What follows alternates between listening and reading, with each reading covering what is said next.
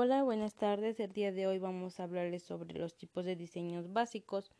Algunos de los tipos básicos es teoría fundamentada, sistemático emergente, sus procedimientos son codificación abierta, codificación auxiliar, codificación selectiva, generación de teoría. Diseño etnográfico. Se encarga de estudiar a grupos, organizaciones y comunidades elementos culturales.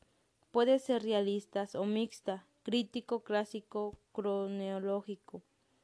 Diseño fenomenológico. Exploran, describen y comprenden las experiencias de las personas con respecto a un fenómeno. Su aproximación son fenomenología, hermenéutica. Diseño de investigación, acción. Se basa en la fase crítica o en el inspirar de actuar, pensar y observar, cuyas perspectivas son visiones técnicos, científicos, visiones derivados, visión, sus enfoques son prácticos y participativos. Constituyen el plan general de investigador para obtener respuesta a sus interrogantes o comprobar la hipótesis de la investigación. Diseño narrativo. Analizan historias de vida y vivencia sobre sucesos considerando una perspectiva cronológica. Sus tipos son tópicos, biográficos y autobiográficos. Es un esquema que investigación, pero también es una forma de intervención. El contar una historia ayuda a procesar cuestiones que no están claras. Toda la investigación se parece un poco al proceso de investigativo que realiza un comisario policial al encontrar ante un crimen consumado. Estructura esa información. Métodos herméuticos. Se basa en la idea de que en toda comprensión se da una relación circular entre lo general, lo práctico, que no puede ser cubierta con un esquema de Subsución.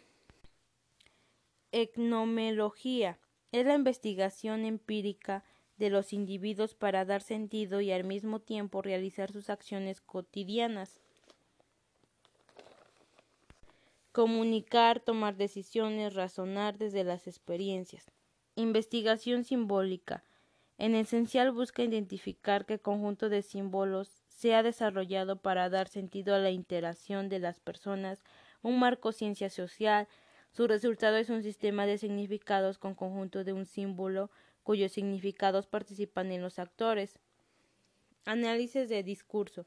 Tiene como objetivo establecer el contenido semático de los conceptos que se refiere a los términos utilizados para los textos. Feminismo. Su método muestra su concurrencia de distintas dimensiones reconstruye la distancia entre el sujeto, objeto de las posiciones entre mujeres y hombres, así como diferencias sociales.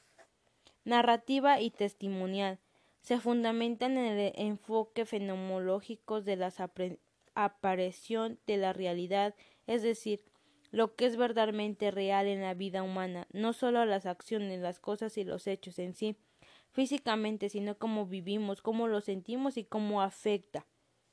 Grupos focales. Se centra en la pluralidad y variedad de las actitudes, experiencias y creencias de los participantes y lo hacen en un espacio de tiempo relativamente. Por el día de hoy ha sido todo. Muchas gracias por escucharnos.